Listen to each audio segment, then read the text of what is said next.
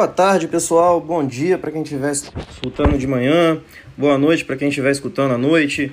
Estamos aí no momento de pandemia, momento péssimo, né, para todo mundo. E essa pandemia tem trazido várias dúvidas trabalhistas. Hoje eu vou falar aqui com vocês. Meu nome é Osório Vicente Neto, sou professor da Faculdade Municipal de Linhares, professor da Faculdade Fundação Castelo Branco é, em Colatina é, sou formado em mestre pela Universidade Federal do Espírito Santo, para quem não conhece, e tenho a satisfação aqui de poder participar desse podcast Direito em Temas, do meu grande amigo Juan, né, nosso coordenador aí do podcast. É, e hoje nós vamos falar sobre uma, uma dúvida recorrente que eu tenho visto. É, as pessoas têm escrito bastante sobre é, essa situação da pandemia em relação aos contratos de emprego, principalmente no que se refere à rescisão do contrato de emprego. Né? O próprio presidente deu uma declaração polêmica dizendo que, é, já que os prefeitos e governadores estavam impedindo o funcionamento do comércio, eles poderiam ser responsabilizados, porque a CLT tem um artigo que diz que o governo tem que pagar as, as verbas trabalhistas rescisórias. Enfim, vamos desmistificar tudo isso e, ao fim, vou dar a minha opinião, né? inclusive falando com vocês sobre o que seria, qual seria o risco do empresário que utilizar qualquer um desses dois artigos. Para tanto, vamos comentar aqui então né, quais serão os assuntos que nós vamos tratar nesse podcast. E aí eu dividi o tema em quatro assuntos para a gente poder falar, começando apresentando para vocês as duas modalidades de rescisão que estão na moda, que é a, o fato do príncipe e a força maior, são a, o fato do príncipe e a força maior. Depois eu vou falar qual a consequência prática dessas modalidades, do ponto de vista do que, que o empregador deve ou não deve pagar. E depois vou analisar essas distinções no contexto da pandemia. E aí vamos finalizar com a conclusão prática sobre o empregador pode ou não pode fazer, quais são os riscos né, da, dessa, desses tipos de extinção do contrato.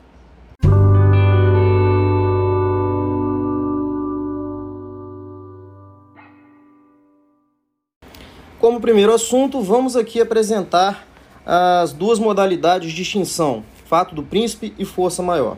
A modalidade de extinção do fato do príncipe está prevista no artigo 486 da CLT. Ele diz o seguinte: é, vou, vou reproduzir aqui o que o artigo diz no caso de paralisação temporária ou definitiva do trabalho, motivada por ato de autoridade municipal, estadual ou federal, ou pela promulgação de lei ou resolução que impossibilite a continuação da atividade, prevalecerá o pagamento da indenização, que ficará a cargo do governo responsável. Perfeito? Então, nos parece bastante quando a gente lê esse artigo 486, né, é um artigo literalmente, nós podemos entender aqui que realmente há uma responsabilização estatal sobre ah, os pagamentos indenizatórios. Vejam que o artigo fala expressamente pagamento de indenização que fica a cargo do governo. Então, sobre esses pagamentos indenizatórios, parece realmente, pela leitura literal do artigo 486, que os estados e municípios que eh, estiverem é, impedindo o comércio de funcionar e isso daí, caso isso venha a trazer extinção de relações de emprego, e a gente sabe que isso está acontecendo, seria o caso de aplicação do fato do príncipe. Né? Já a força maior, digo, volto a dizer, né? No caso do fato do príncipe, parece. Daqui a pouco nós vamos desmistificar isso daí. No caso da força maior, o artigo que faz referência a ela na verdade são artigos, né? mas os principais que eu vou falar com vocês são 501, 502 e 504 da CLT. É, o 501 ele fala o que, que seria força maior para a lei trabalhista. Entende-se como força maior todo acontecimento inevitável em relação à vontade do empregador. A pandemia é isso. E para a realização do qual este não concorreu, direto ou indiretamente. A gente sabe que o empregador não tem nada com a pandemia. Nenhum empregador tem. Pandemia é um caso completamente natural, né? uma, uma força da natureza. Parágrafo 1 desse artigo diz: a imprevidência do empregador não exclui, né? aliás, a imprevidência do, do, empregador exclui a razão da força maior, porque se fosse algum motivo do empregador, não seria força maior, seria é, o fato do empregador. Então, não é o nosso caso. Mas o que interessa é o parágrafo 2. A ocorrência do motivo de força maior que não afetar substancialmente nem for suscetível de afetar em tais condições a situação econômica e financeira da empresa, não se aplicam as restrições desta lei. Quer dizer, a gente sabe que algumas partes do comércio não tiveram restrições que justifiquem uma extinção do, da relação de emprego. Os supermercados, por exemplo, a maioria, por, é, pelo menos, continuaram funcionando normalmente, vendendo. As pessoas têm até comprado mais para fazer estoque, então não faz muito sentido um supermercado hoje, via de regra, é, alegar motivo de força maior, por exemplo. O artigo 502 ele diz: ocorrendo motivo de força maior que determine a extinção da empresa ou de um dos estabelecimentos em que trabalhe o empregado, é assegurada a este, quando despedido, uma indenização na forma seguinte.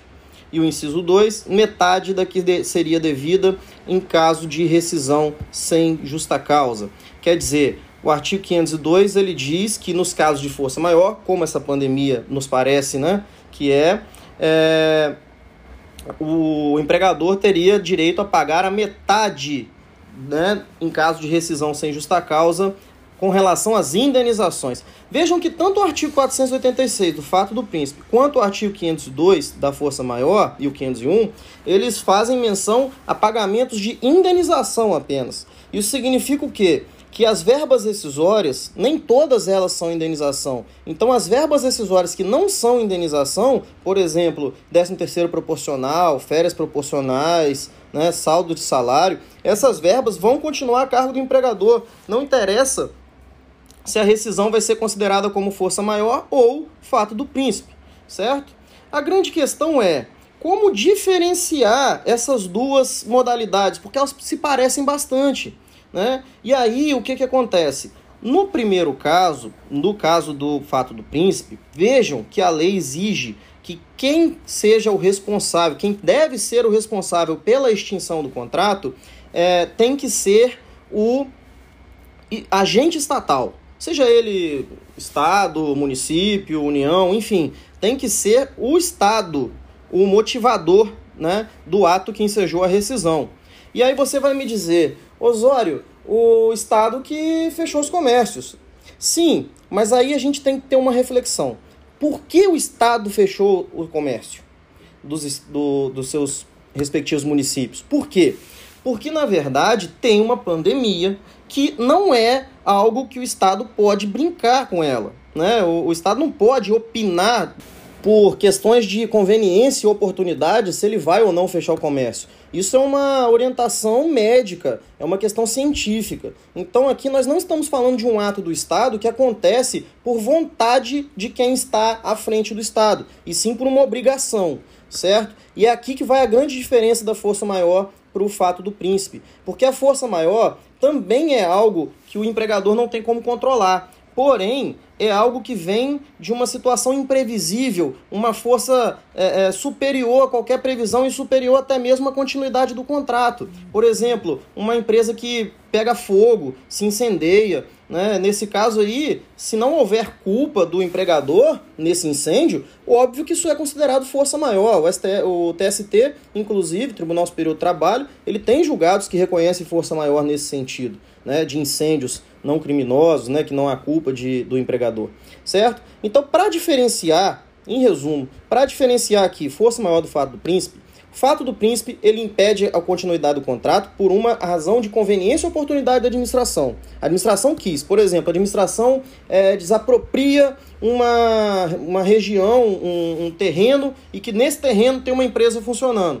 A partir do momento que a administração desapropria, essa desapropriação acontece por conveniência e oportunidade. Ela vai construir um hospital, vai construir uma creche, sei lá o que.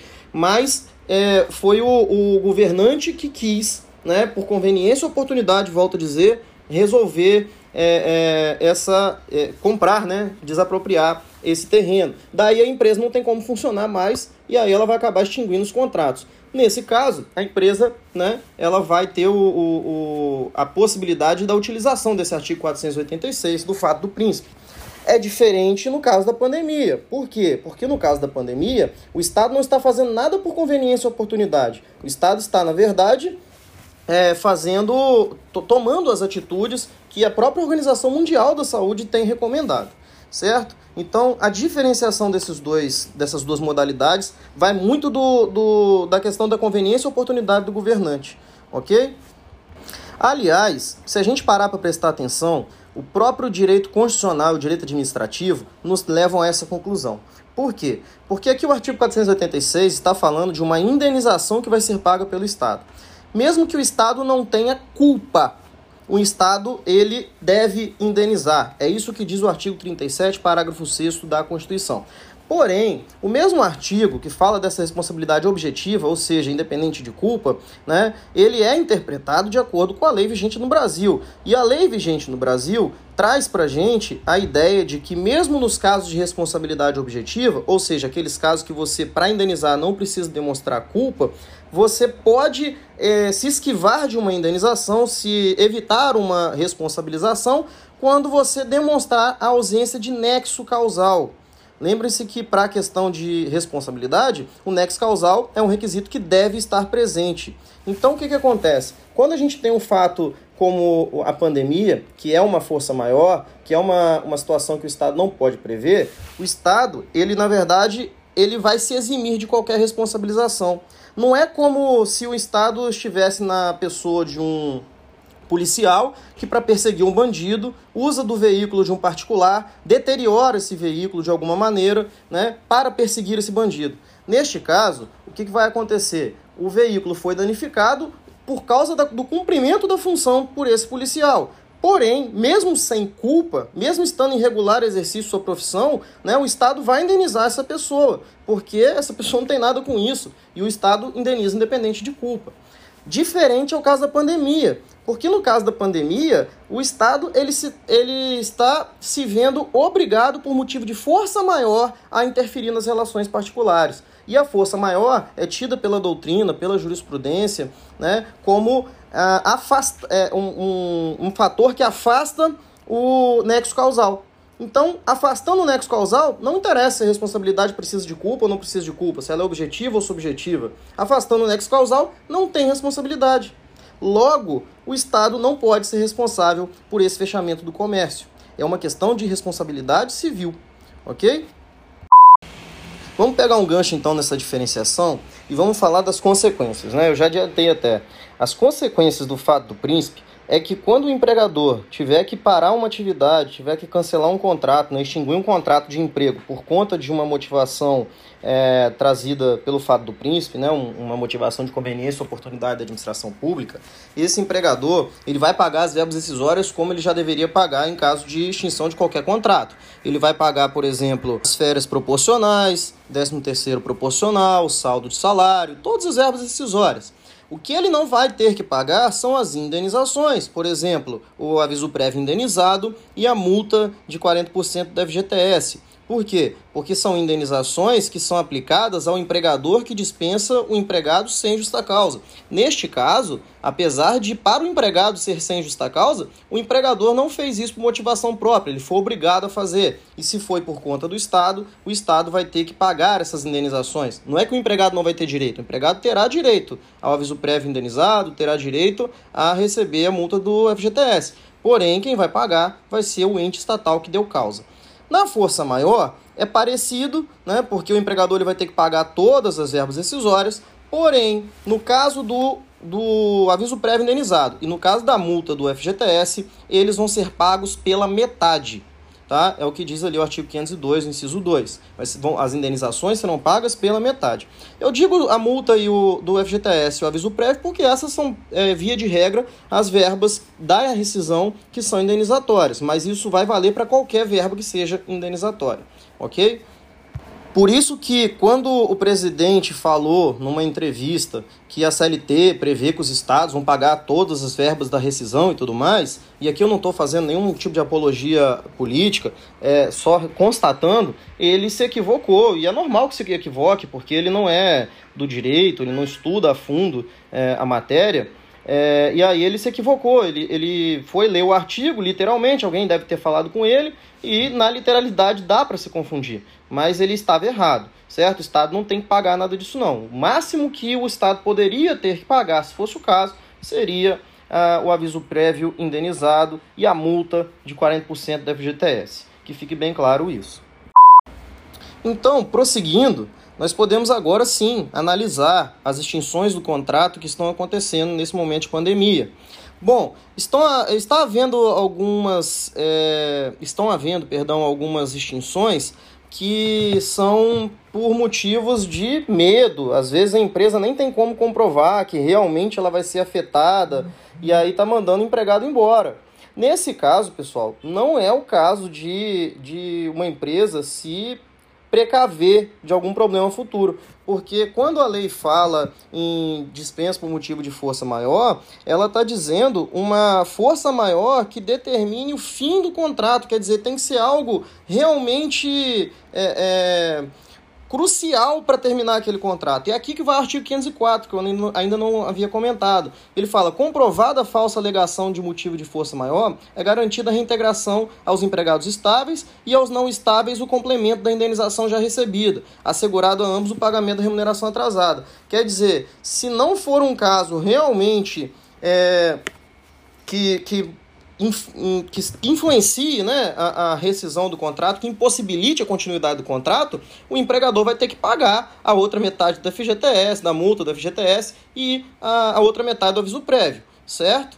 No caso da, da, do fato do príncipe, é, também nós temos a situação de que não é aplicado no caso da pandemia, como eu já havia falado, porque ele não está, os governantes não estão fechando o comércio por conveniência e oportunidade. Então o caso aqui realmente é força maior. Então algumas rescisões podem ser compreendidas como força maior e é muito fácil visualizar. Por exemplo, alguns amigos estão rescindindo contrato com empregados domésticos.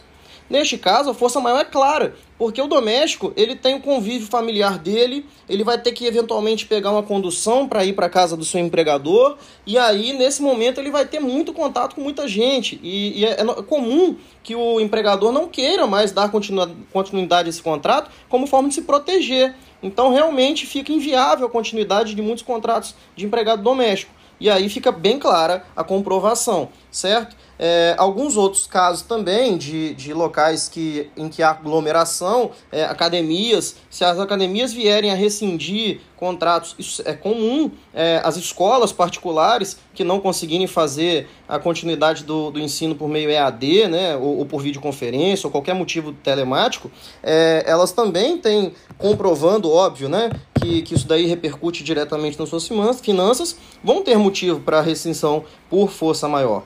Tá? Agora, o que eu tenho visto é que muita gente está com medo de aplicar a rescisão por força maior por causa de um trechozinho específico também da literalidade do artigo 502 da CLT, que ele fala que o motivo de força maior tem que determinar a extinção da empresa.